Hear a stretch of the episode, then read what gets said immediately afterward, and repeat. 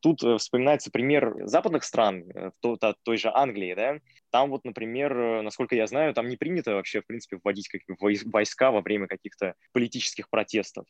Да, то есть вот у нас спокойно росгвардейцы ходят по улицам и бьют людей э, дубинками, а там на уровне какого-то, я не знаю, национального самосознания, на уровне каких-то вот таких базовых политических воззрений, там есть понимание того, что у людей есть вот это право на восстание, у них есть право выйти и э, высказать свою позицию. И государство как будто бы прислушивается к этой позиции.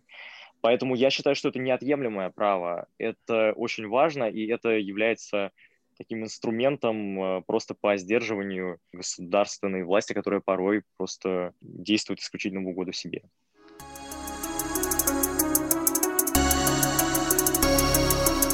Lex, is that really you? Of course it's me,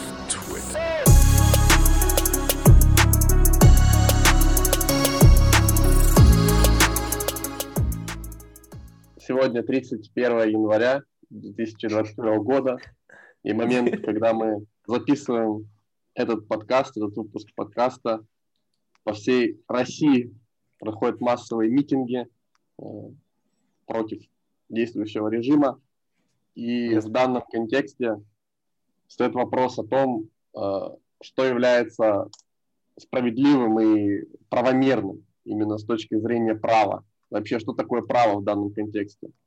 Право ли действия и те акты нормативно-правовые, которые принимает власть или там ее представители различные, или право то, что делает народ, выходя на площади и так далее.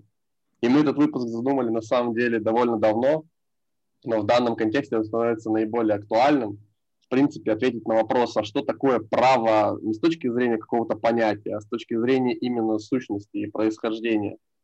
Право ли это просто то, что написано в законе, или право это что-то такое не, незыблемое и невидимое, э, существующее в объективном мире для всех. И вот мы постараемся в данном подкасте порассуждать на эту тему с помощью тех знаний и умений, которые мы приобрели за годы своей взрослой жизни. Вот. вот что я хотел сказать. И сегодня у нас в гостях Гоша. Э, Всем привет. Да, автор и э, модератор, идейный вдохновитель э, телеграм-канала по праву. Вот. Телеграм-канала Нехта. Да, да, да. Фух, мне стало вот, стыдно за то, что я не на митинге теперь. Что у тебя стыдно? Мне стало стыдно теперь, что я не на митинге. Да. Какая, mm. какая брат, ну, Леха на митинге. И друзья многие на митинге, я это записываю подкаст. Блин, у меня, кстати, тоже, да. Да? Да, Са, кстати, а, вот... У меня нет друзей э, просто, поэтому не знаю, не знаю, каково это, когда друзья ходят на митинги. А, короче, да. А, я, на самом деле, да, присоединюсь к словам Олега, и вот перед тем, как начать вообще говорить про естественное право, про естественно-правовую доктрину, а, тоже хочу сказать, что тема на самом-то деле действительно актуальная, потому что в свете вот последних событий, в свете того, что происходило в 2020 году, очень часто мы вспоминаем о сущности конституционных прав, о том, что такое вообще Конституция, почему важно соблюдать конституционные права, да, потому что, понятно, все вот эти вот э, поправки, так называемая бабушкина оговорка, которая с э, легкой руки, э, господи, как ее зовут, нашу эту замечательную э, Uh, вот. Ну, короче говоря, все эти, да, Терешкова, Валентина Терешкова, uh, все вот эти вот uh, поправки, они, конечно, идут в разрез с классическими такими устоявшимися в современных демократиях пониманиями о конституционных правах. И, конечно, все вот эти вот конституционные права, право на жизнь, право там, на собственность и так далее, неприкосновенность э, частной жизни, это все э, некий такой омаж да, к а, тем идеям, к тем правам, которые были сформулированы в рамках, естественно, правовой доктрины. Поэтому, наверное, ну, начать, конечно, нужно, как водится, с определения того, что такое естественное право, а, да, то есть от общего, так сказать, к частному. Ну да, только бы попроще, то есть чтобы не только юристы понимали то, что они такие, ну, Хорошо. право, а то, что вот естественно, то есть что значит, да. Что... Гашан прям рожденный подкастер, я слушаю. Да, он у него такая речь, да. И голос... Короче, есть... попробуем э, от общего перейти к частному. Начнем с определения. Да? Что такое естественное право? Естественное право – это доктрина в философии права, в юриспруденции, согласно которой вот у каждого человека э, просто, исходя из того факта, что он человек, э, ему принадлежит э, ряд неких неотъемлемых прав право на жизнь, на безопасность, семью. Вообще ответ на вопрос, а что это за именно да, такие э, естественные права, он в разные эпохи и разными мыслителями давался разный. Это не ну, То есть они, они называются естественными, потому что они по рождению у тебя есть? Ну, они называются естественными, потому что они э, как бы существуют вне рамок э, какого-то а, какой-то временной политической или общественной конъюнктуры, они существуют просто вот по факту того, что ты человек. Просто mm-hmm. из природы твоего... Что перебиваю, а... да, в латыни юс натурале, то есть натурале это природа, то есть это права, которые каждому человеку даны именно от природы с рождения, а не да, принадлежности да. к стране, к определенной классу или там сословию и так далее. Да, uh, да, совершенно верно. А, вообще, на самом деле, да, конечно, в рамках вот э, разработки, естественно, правовой доктрины там разные давались ответы на вопрос, что вообще является первоисточником да, вот этого вот естественного права, но об этом поподробнее чуть позже. А, конечно, доктрина естественного права, она противопоставляется всегда а, доктрине позитивизма. Что такое юридический позитивизм? Ну, об этом мы говорим, поговорим подробнее позже, а, наверное, уже в следующем выпуске, а, но надо, наверное, в, каком, в общих чертах обрисовать, да, что юридический позитивизм – это доктрина а, в философии права и юриспруденции, согласно которой право сводится к совокупности действующих законов. Вот. Ну, и я ранее... Да, да, да. Что в законе написано, то и право. Ну, то есть, условно говоря, у тебя нет права на там, безопасность или право на неприкосновенность личной жизни, если это не написано в Конституции или в каком-либо ином законе, принятом в рамках конкретного государства, да? Да, да. Угу. Вот. А, ну, я перед этим привел такую более современную, наверное, а, дефиницию естественного права. А, есть также и классическая дефиниция, которая была приведена в свое время в институциях Юстиниана, да, то есть в эпоху Византийской империи в VI веке, а, как мы знаем, император Юстиниан, он вот э, приказал создать такой а, свод гражданских законов, а, законов гражданского римского права, который назывался Corpus Juris Civilis, и там вот первая часть этого свода, она называлась «Институции», это такой четырехтомник, в котором приводится следующее определение естественного права. Естественное право есть то, которое природа внушила всем живым существам. И вообще, что это означает? Да? На практике это означает некую совокупность норм и обычаев, которые признаются сторонами того или иного общественного взаимоотношения э, вне зависимости от наличия какого-то общего для них законодательства или какого-то общего суда. То есть они как бы парят над всеми этими общественными отношениями служат регулятором этих отношений э, в том случае, если стороны ну, никак не могут найти общую почву. Поэтому естественное право вообще очень часто ассоциируется с правом международным, да, потому что международное право, оно тоже во многом как бы отсылает нас к этому принципу. Оно как бы существует над э, рамками э, национальных законодательств. Однако вот отдельные положения естественно-правовой доктрины появились далеко не в Риме, они появились гораздо раньше. Они появились аж в так называемый досократический период эм, греческой философии. Да? Этот период, который еще часто называют ранней натурфилософией, это примерно 7-5 век э, э, до нашей эры. И э, часто его ассоциируют с деятельностью таких э, замечательных господ, как софисты. А кто такие софисты? Вообще в современном мире э, софистика и слово софиста, оно обрело такую негативную коннотацию. Э, часто софистами называют людей, которые э, просто пытаются тебе там навешать лапши на уши, пытаются... Владимир как бы, Соловьев софист? ну да, в каком-то смысле он, конечно, софист. Вот. Он, он очень большой искусник ремесла навешивания лапши и всяческих танцев со смыслами и Э, прочих полемических приемов.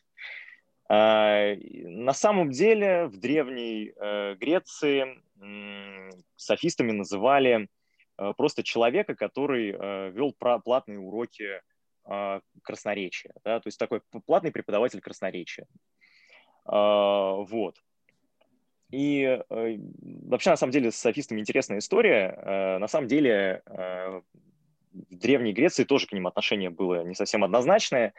И Это действительно... Древние, древнегреческие коучи, да, получается? Да-да, реально, такие древнегреческие коучи. Я бы, на самом деле, сравнил их с сисадминами начала нулевых, потому что это такая очень обособившаяся каста людей, которые были такие очень пафосные, они вот считали, что им принадлежит какие-то, принадлежат какие-то невероятные знания, которые вот э, недоступны другим людям, и что у них в руках там прям суперспособности, и поэтому они часто этим злоупотребляли и, конечно, навлекали на себя массу негодования и нелюбви в обществе. Э, вот. Однако среди софистов были и толковые ребята, которые рассуждали, в частности, и на темы, сопряженные с тем, что ныне принято называть естественным правом, и они вот говорили, что э, положительное право устанавливается волей человека. А раз оно э, устанавливается волей человека, человек, вообще-то говоря, существо изменчивое. И он э, склонен менять свое мнение. И через эту позицию они как бы критиковали положительное право. Вот. И в свое время право, Сократ... Позитивное право, в смысле? Извини, что привет. Ну да, да, это, это позитивное право, то есть это там, более установленное некое право. Вот, оно следует, оно как бы меняется со временем, и, соответственно, оно подвержено изменениям, они критиковали таким образом а, есть, ну, позитивное право. А, вот. Э, затем э, очень важным э, таким моментом в развитии таких первых ростков естественно-правовой доктрины а, было учение Сократа, ну, Сократ вообще не сильно интересовался темой права, однако он говорил о том, что существуют э, неписанные божественные законы, известные всем, и человеческие законы как бы должны им соответствовать. Вот. А понимание этих законов должно стоять в основе государственного управления. И вот уже его ученик Платон, развивая эту мысль, он отвечает на вопрос о том, а кто, собственно, ну, кто обладает такими знаниями, которые позволяют человеку, э, в общем-то, заниматься государственным управлением. И Платон отвечает, философы. Конечно же, философы, кто же еще, э, умудренные э, люди, которые э, способны рассуждать на всякие вечные темы, конечно же, они должны управлять государством. Тут надо сказать, что Платона тоже не очень э, вообще интересовал вопрос права, его скорее вопрос государства интересовал. Но почему он важен для, э, естественно, правовой доктрины, для ее развития? А, дело в том, что он рассматривал э, вообще э, как основную такую благодетель в жизни общества, это, он рассматривал государственные интересы или, иначе говоря, государственный добродетель. А что такое государственный добродетель? Да? Это когда вот в обществе, в государстве люди занимаются тем, чем они э, должны заниматься просто от рождения, когда они занимаются тем, э, что у них лучше всего получается. И он делил общество на э, несколько таких каст. Это философы, то есть люди, которые должны управлять государством, которым получается рассуждать на, вещи, на вечные темы.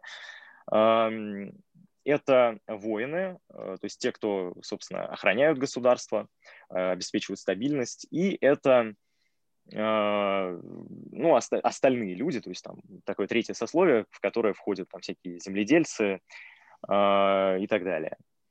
Вот. Ну, гражданские, короче говоря. Вот. А... Гражданские. Главное, чтобы это были не воины в гражданской форме. Да, реал. Оборотни в погонах. Псы режима. Да, ну, короче. Вот. И в дальнейшем, в своих более поздних работах, он для того, чтобы эту теорию обосновать и подкрепить, а, пишет о том, что на самом деле те или иные черты людям присущи от рождения. Некоторые нравственные идеалы, некоторые добродетели, они присущи людям от рождения присущи как бы человеческой душе. То есть тут мы видим уже первые ростки, вот, э, естественно, правовых пониманий о том, что есть некие вот э, общие ценности, которые едины для всех людей, и уже в дальнейшем значит, ученик Платона Аристотель, он разовьет эти эм, представления. И тут надо сказать, что, конечно, Аристотель — это глыба, это, безусловно, э, человек, который повлиял э, на развитие западной, да и вообще, наверное, мировой философии и общественно-политической мысли на многие столетия вперед. Вот Аристотель писал, что природа человека определяет жизнь общества, что право, а надо сказать, что Аристотель вообще праву достаточно много внимания уделил, это мерило справедливости, которое регулирует нормы политического общения. И он как раз вводит э, разделение на право позитивное и право естественное. А, вот. Под позитивным правом он понимает э, всякие изменчивые человеческие постановления, которые могут быть писанными, могут быть неписанными, то есть ну, типа обычаи. Да? А, под естественным правом он понимает неизменные веления природы, те, которые никак не зависят от воли законодателя. Вот. Приведу тут такую цитату переводную. А, естественным правом является любое право, которое действует повсеместно и не зависит от того, считают ли его люди действующим или нет. Вот. Ну и, кстати говоря, он вводит тоже такую э, интересную, э, интересное разделение людей на рожденных повелевать и рожденных повиноваться.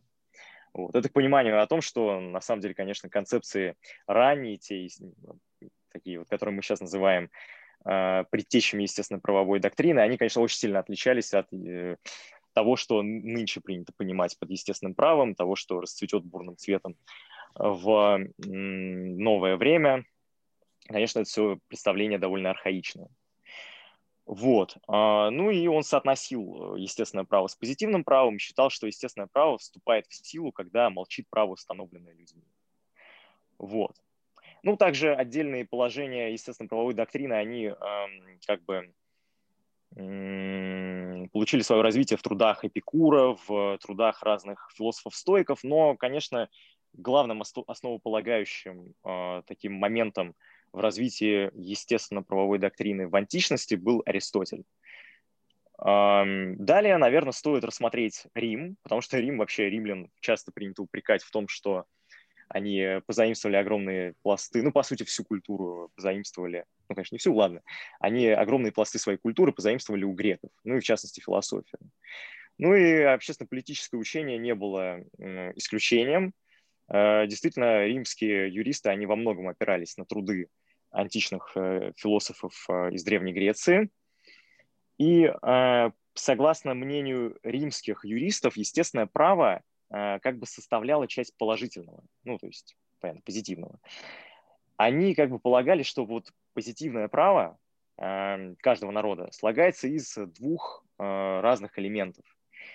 Некоторые нормы устанавливаются волей людей и могут как бы меняться с течением времени меняться в соответствии с усмотрением того или иного, тех или иных людей. То есть меняются со временем, короче говоря а другие, они, останов... они остаются неизменными. Они всегда и везде существуют, и существуют как бы вне в рамках времени, они вечные. И обусловлены они самой природой, то, как раз о чем вначале говорил Олег. Вот. Ну и также тут стоит сказать, что естественное право они отличали от э, положительного тем, что естественное право необходимо, неизменяемо, независимо от человеческой воли. И помимо этого, э, что очень важно понимать, что из этого они делали массу разных интересных выводов.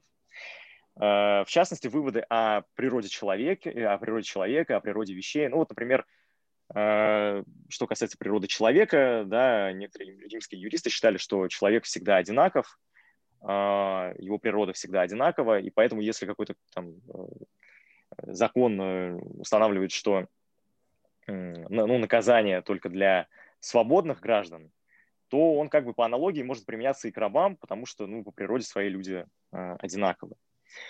Э, это распространялось и на учение о вещах. В частности, такой великий римский юрист э, по имени Павел, он э, рассуждал, э, рассуждая о природе вещей, приводил такой, такую э, аналогию, он приводил такой пример. Он вот сравнивал серебро и мрамор. И э, что он говорил? Он говорил, что вот возьмем несколько серебряных изделий, да, если мы их возьмем в кучу, как бы, да, и положим там, условно говоря, в мешок, ну, я как бы своими словами пересказываю, конечно, там цитата просто достаточно сложная, вот, но, условно говоря, да, если мы возьмем несколько изделий из э, серебра, то в принципе, если все эти изделия совместить, они будут также именоваться серебром. Так же, как если мы возьмем просто слиток серебра.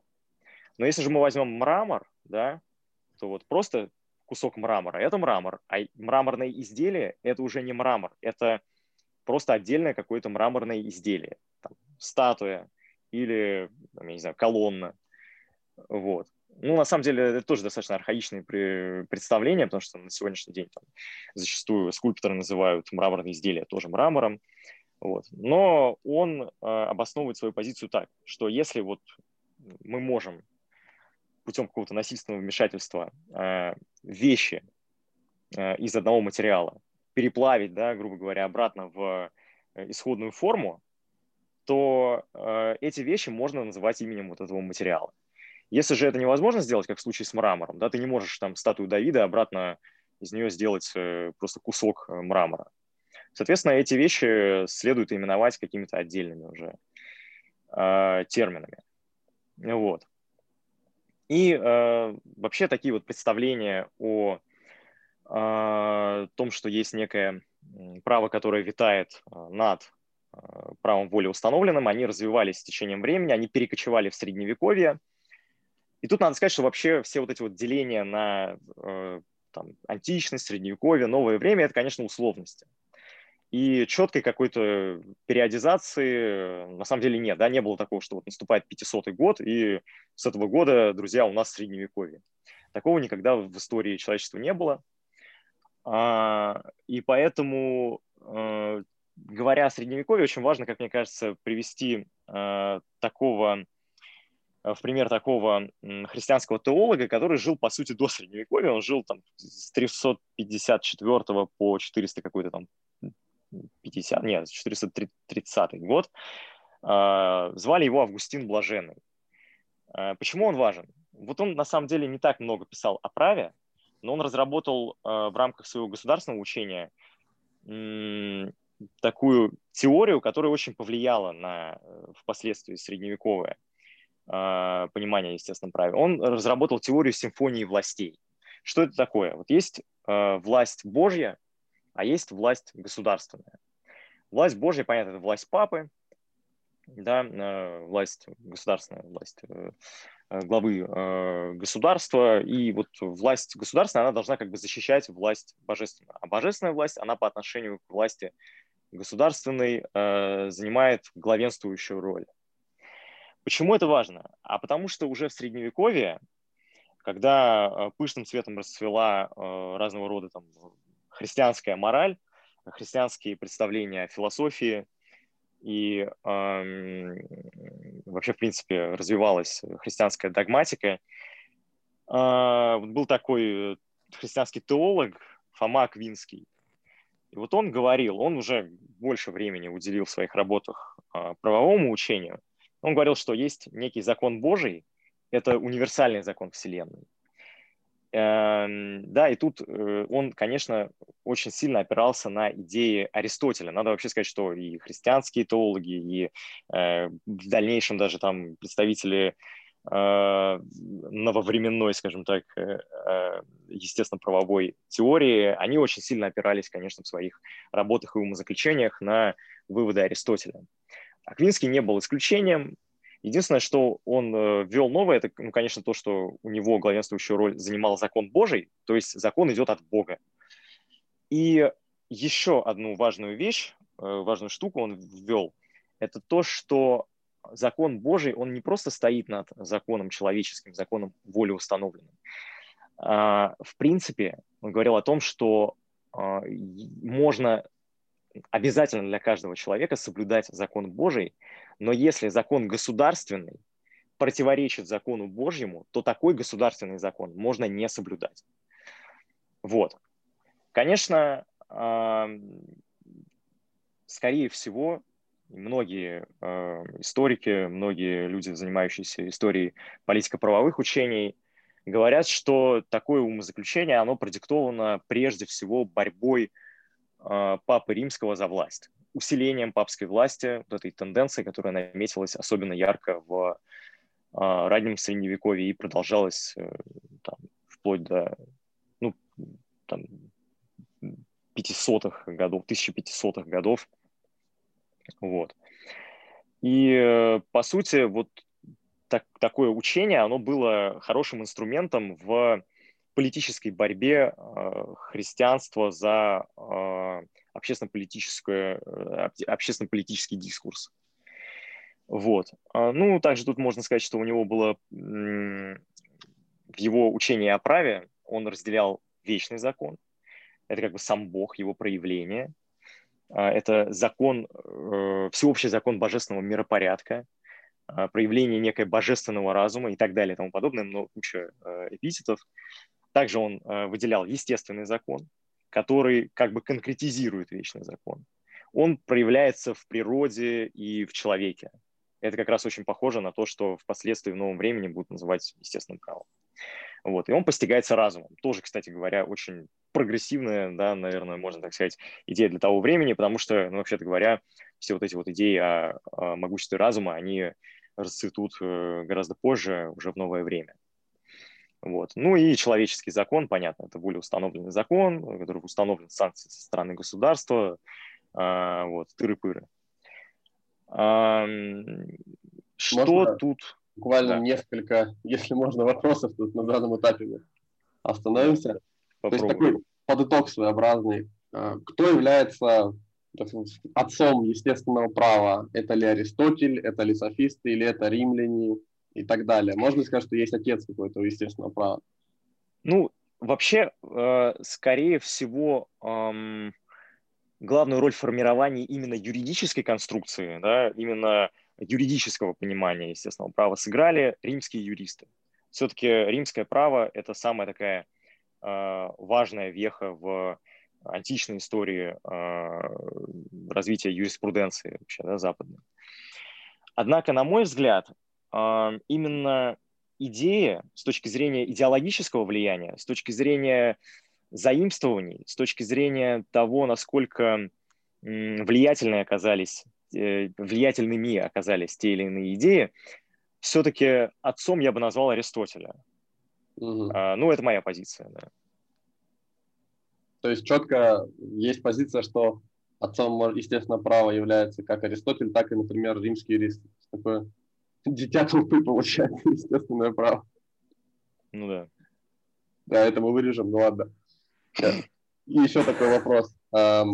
Соответственно, вот то, о чем ты говоришь, я, насколько знаю самого Фомы Аквинского, например, и у многих других там, богословов того времени, и вообще, в принципе, наверное, у всех, естественно, у всех сторонников концепции естественного права, а, и основная претензия к ним – это то, что очень сложно установить а, что именно представляет из себя естественное право с точки зрения практики, то есть какое наполнение имеют эти естественные права. И вот у Фомы Квинского, возвращаясь к нему, по-моему, вообще вот этот вечный закон, про который ты сказал, он исходил из того, что этот вечный закон, в принципе, непостижим для человека. И он находит свое выражение только в различных религиозных э, доктринах и бумагах и так далее.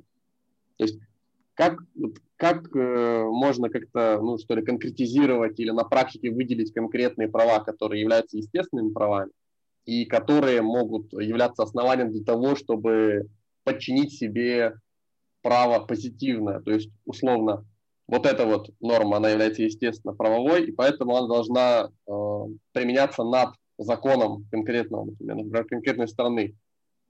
Как вот это вот э, разграничивается в тот период времени?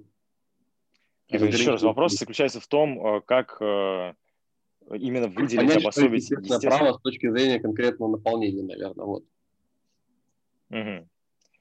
А, ну, вообще, как я и сказал, э, естественный закон с точки зрения того же Фомы Аквинского, он конкретизирует а, некий вечный закон, да, то есть он конкретизирует волю Божью, вот, а, и он является неким связующим звеном между волей а, Господа Бога, скажем так, да, и э, человеческим законом. Он как бы конкретизирует, этот вечный закон проявляет себя в а, природе, в человеке, и он постигается разумом.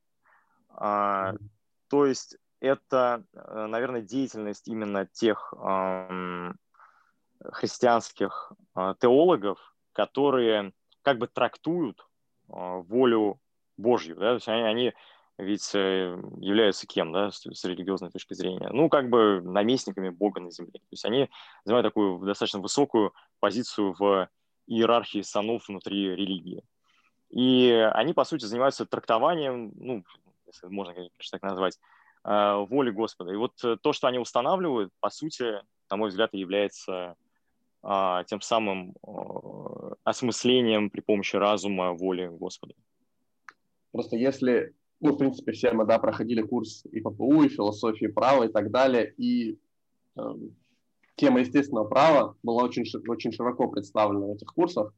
И, например, вот э, у Гуга Гроце и у Спинозы, у Гоббса и у Лока, например, были принципиально разные подходы к пониманию естественного права, хотя все они в той или иной мере относились там, да, к сторонникам естественного права, но по-разному это все интерпретировали. И мне кажется, что очень тяжело особенно там, ну, в новой какой-то, да, в новое время, новой формации, четкую параллель, когда уже, когда уже отошли от этих всех религиозных норм и от всей вот этой религиозности, свойственной средневековью, когда церковь осуществляла борьбу за власть.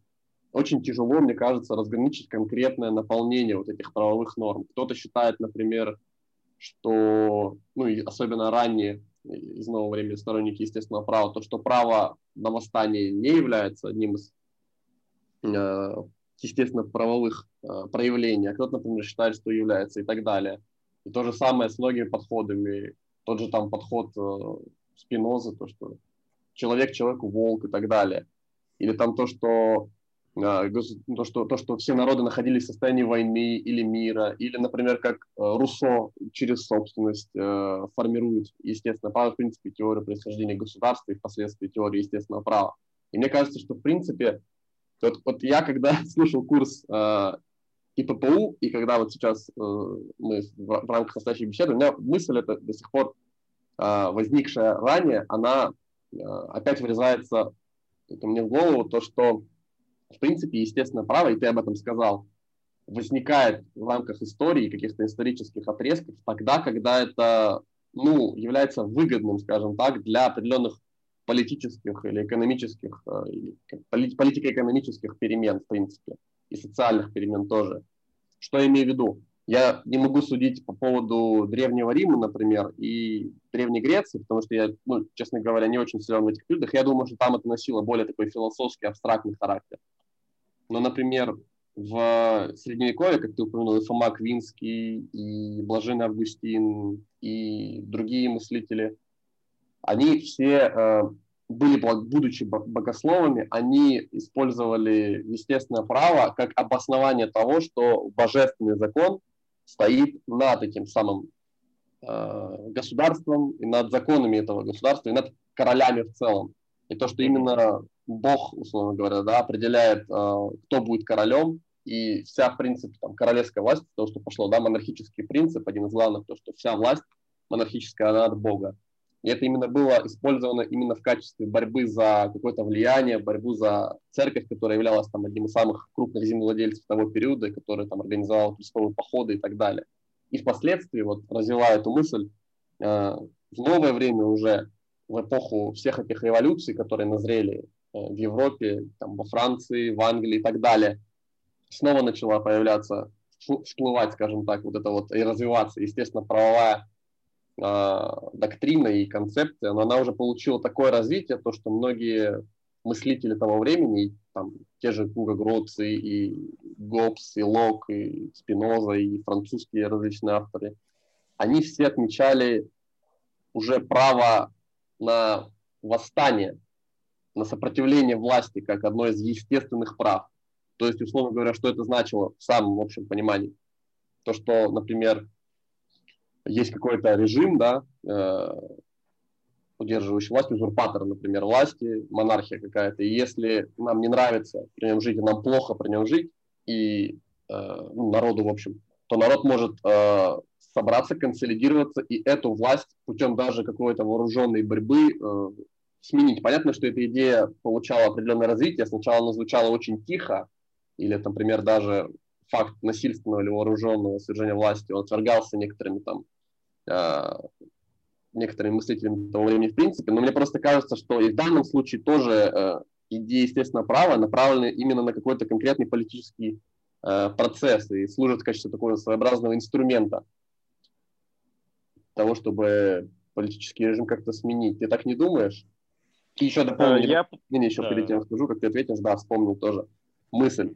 Завершу. И уже после того, как эти, естественно, правовые теории, скажем, даже нового времени получали свое развитие, ближе к 19 например, веку, в той же там Франции, э, после революционной, э, наоборот, восстанавливался своеобразный позитивизм. И если мы вспомним, то и э, в 20 веке тоже восцарил такой своеобразный, да, ну, в большинстве стран, конечно, там уже э, получила большое развитие, там теория и социальные школы и так далее, но, в принципе, существовал позитивизм, и он существовал и в странах, там, нацистской Германии, фашистской Италии, в Советском Союзе, безусловно, был позитивизм, да и, наверное, во многих странах Запада того времени тоже был своего рода позитивизм, потому что, ну, Э, не было там каких-то проявлений, естественно, правовых, и не было запроса на революцию. А вот когда запрос на революцию, на смену режима и власти есть, тогда, естественно, правовые теории обретают голос. Вот что я хочу сказать. Тебе так не кажется? Да, мне, безусловно, так кажется. Ты, конечно, вот когда сейчас говорил про Фому Аквинского, ты говорил, что это было инструментом в, скажем так, политической борьбе, да, если я правильно понял. Э, ну, и, это за власть, ну, да, влияние. Да. Церкви. Да, да, да, это, конечно, это, это один из инструментов э, борьбы за влияние папской власти. То есть э, это был, безусловно, способ э, для э, представителей христианской конфессии показать светской власти, что они как бы главные. Да? То есть, ребята, конечно, у вас там в руках там, всякие репрессивные инструменты и так далее, но э, диктуем смыслы мы мы стоим во главе угла, и ваша главная задача – оберегать наши интересы.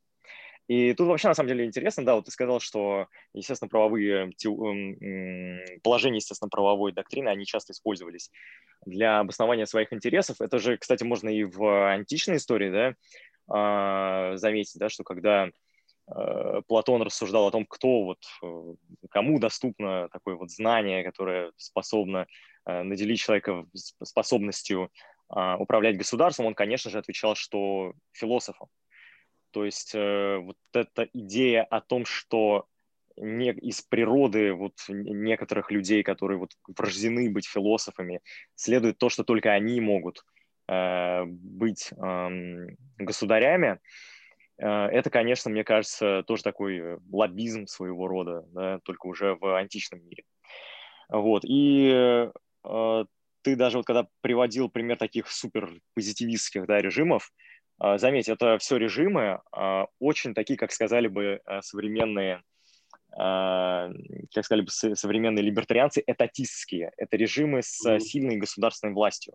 Mm-hmm. А в моменты, когда эта государственная власть как-то расшатывается, одним из двигателей, что ли, идеологических двигателей вот таких вот э, преобразований, вот этого вот условного раскачивания, как раз-таки являются часто, естественно, правовые э, такие понимания о том, что э, есть права, которые э, существуют вне времени, вне каких-то сословных делений и присущи всем людям. Вот. Ну, наверное, поэтому в новое время, в, эпохе, в эпоху революции они расцвели. Угу. А как ты считаешь, сейчас в России позитивистский, в современной России в 21-20 году и в последнее время, в принципе, позитивистский режим сформировался, такой своеобразный? И, правовой, я думаю, или, что... Естественно, правовой. Ну, во-первых, конечно, мне кажется, что режим достаточно циничный, да, и что я имею в виду? То, что, э, конечно, на какие-то правовые идеалы зачастую э, просто всем наплевать, да, то есть это мы видим по а, тем поправкам, которые были внесены в Конституцию. Это какой-то такой уровень цинизма, который, как мне кажется, все-таки не может идти рука об руку с, естественно, правовыми представлениями, да, представлениями о том, что есть некое благо, которое над нами, что у всех людей есть какие-то неотъемлемые права. Все-таки мне кажется, что это больше позитивистский такой режим. Угу. Мне еще, знаешь, что в голову пришло такой тоже вопрос, да, уже для обсуждения, наверное. А как, в принципе, можно соотносить, естественно, правовой подход, который у нас, да, ну, может быть, считается там многим, то, что в странах Запада такая, есть отражение, это, естественно, правового подхода и естественные права граждан там и первой волны, и второй волны, да, о которой мы, наверное, поговорим еще там сегодня или в другом выпуске, то, что а, они а, являются самым важным, скажем так, с точки зрения права и самой главной ценностью в обществе, но в то же время у меня возник вопрос, как это все соответствует с э, коронавирусом, пандемией, теми ограничениями, там, свободе передвижения, свободе там, даже какой-то, ну, с точки зрения профессии, профессии, да, реализации профессиональной. Как это все соответствует, на твой взгляд?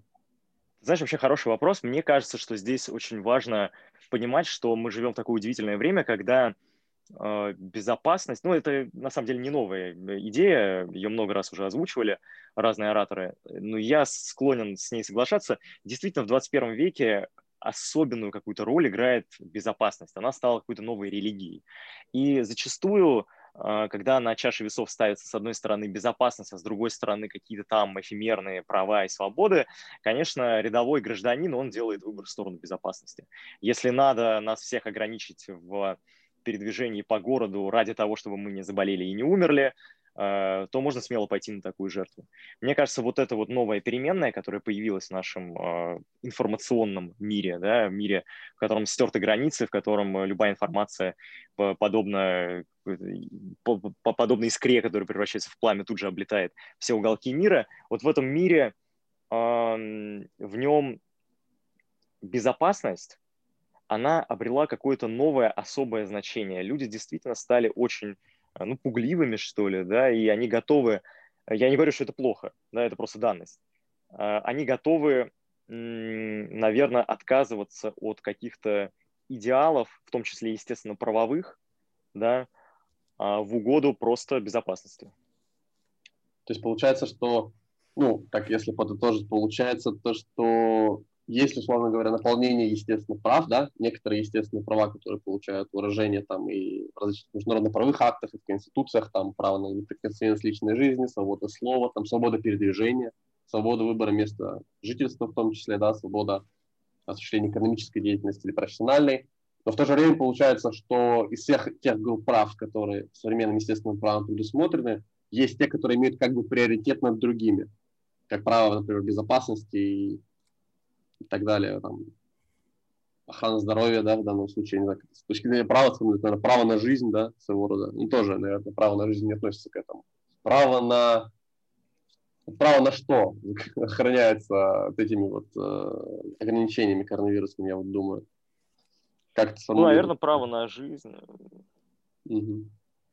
Мне кажется, что все-таки, да, это скорее относится к праву на жизнь, э, потому что ну, действительно, да, то есть что, что мы охраняем прежде всего? Угу.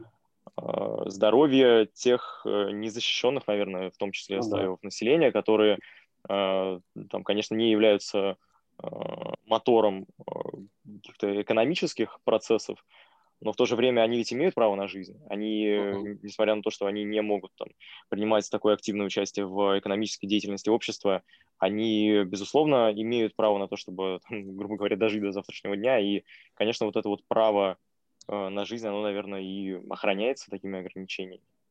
Ну и, конечно, ценой тем, что, для того, что там, я не знаю, э, право на свободное, свободу перемещений и так далее, да, попираются одновременно. Угу. Ну еще такой, кстати, вопрос. Я, в принципе, согласен с тобой, да, то, что право на жизнь такое право первой волны, которое, наверное, которому все, в принципе, э, идеологи и сторонники естественного права приходят в первую очередь, наверное, да, все-таки право на жизнь. Оно превалирует над другими. И в данном случае его реализация и его обеспечение должно стоять над остальными. У меня еще такой вот такая тоже мысль закралась, в принципе, в контексте того, что в самом начале мы обозначили э, в вступительном слове в нашем сегодняшнем выпуске. А, я бы хотел еще подробнее поговорить про такое право, естественно, правое, как право на восстание. Что ты по этому поводу думаешь? И считаешь ли ты, что это, что это право должно входить в безусловный перечень естественных прав и, в принципе, должно как-то реализовываться или защищаться, если, или предусматриваться естественным правом, не знаю, какое слово правильно будет.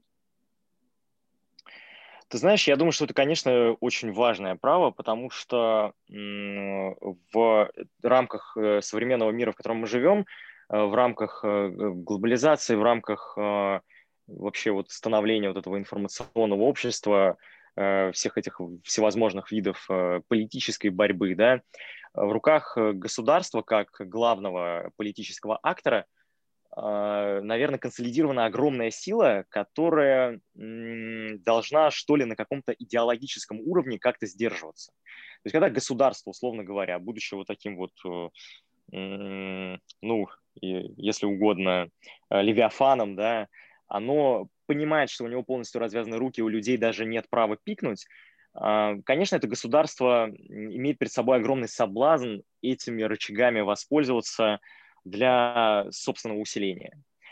И мы видим, что на примере той же Белоруссии, да, когда народ, который проявил какую-то национальную да, волю, э, который решил восстать против э, диктатуры, против... Я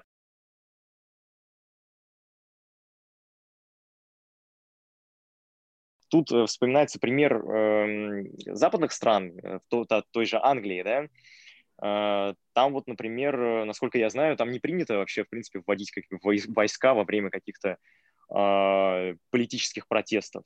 Да, то есть вот у нас спокойно росгвардейцы ходят по улицам и бьют людей э, дубинками, а там э, на уровне какого-то, я не знаю, национального самосознания, на уровне каких-то вот таких базовых политических э, воззрений там есть понимание того, что у людей есть вот это право на восстание, у них есть право выйти и э, высказать свою позицию. И государство как будто бы прислушивается к этой позиции. Поэтому я считаю, что это неотъемлемое право. Это очень важно, и это является таким инструментом э, просто по сдерживанию э, государственной власти, которая порой просто э, действует исключительно в угоду себе. Кстати, я хотел сейчас такую ремарку небольшую сделать. То, что, в принципе, право на восстание, оно ну, не впервые, наверное, не такое одним из э, первых э, записанных э, в источнике случаев права на восстание, упоминание его было. Оно было сформулировано английским богословом Иоанном Солсберийским вот, который да, да, да, был такой. Убить тирана не только законно, но и правильно и справедливо. У меня просто возникла идея, что, возможно, он написал после того, как русские князья подослали в Солсбери местного там Петрова Баширова. Ну, просто я почему это хотел... Да, я хочу, хотел сказать, то, что, в принципе, право-то на право на восстание, оно же появилось не только предреволюционный период, а оно имело место еще и, по-моему, даже в древнем Риме и Греции, да, насколько я помню, но еще и вот в эти вот средние века, 12 да, век, когда этот Иван Солсберийский об этом сказал, очень древнее право, и это именно то, наверное, право, которое легло в формирование такого понятия, как суверенитет народа, да, то, что мы понимаем под этим. Это, наверное, э, составная часть суверенитета народа. Можно ли так mm-hmm. сказать, что право на восстание это, в принципе, такое как бы отражение суверенитета. Ну, в каком-то смысле, да. Ну, это, мне кажется, все пляски вокруг вот э, главного вопроса, как мне кажется, в политической жизни человечества, о том, кому принадлежит власть, да. Вот э, в разные времена э, люди по-разному отвечали на этот вопрос, и мы видели разные, скажем так, политические пертурбации, разные стихийные катаклизмы, если так можно выразиться, в политическом пространстве да, то есть э, в начале там мы видим пример. Да, что еще? Что-что? Да, э, то есть, э, да, мы имеем пример византийский, да, когда на вопрос о том, кому принадлежит власть, четко отвечается, что власть принадлежит императору, потому что императору ее делегировал сам Господь Бог. Сам Господь Бог, да. Да, мы видим ответ в духе французской видим, революции. Да да, да, да, кстати говоря, понятно, что наша замечательная э, страна, она ведь во многом, э, во многом в свое время, наверное, подражала Византии. Угу. И наверняка, э, в общем-то, э, Владимир Красное Солнышко, он э, был очарован э, той помпезностью и величием Византии, да, и не случайно, мне кажется, он выбрал именно православие. Это был прежде всего, наверное, выбор э, грамотный выбор союзника и выбор оптимальной, э, оптимального средства для консолидации власти. Тут вспоминается а... блестящая экранизация этих событий, фильм «Викинг» с Данилой Козловским в главной роли. О, о да, о да, к сожалению, не смотрел, но я обязательно посмотрю. Обязательно надо посмотреть, да. Да, да. Как, э. когда смотрю сериал «Мажор», сразу вот... Э, да, да, потом экранизацию, потом «Реальные пацаны да. против зомби». Да, да. И потом это... Да. Обязательно, обязательно, не иначе. Вот. Ну да. Ну, понятно.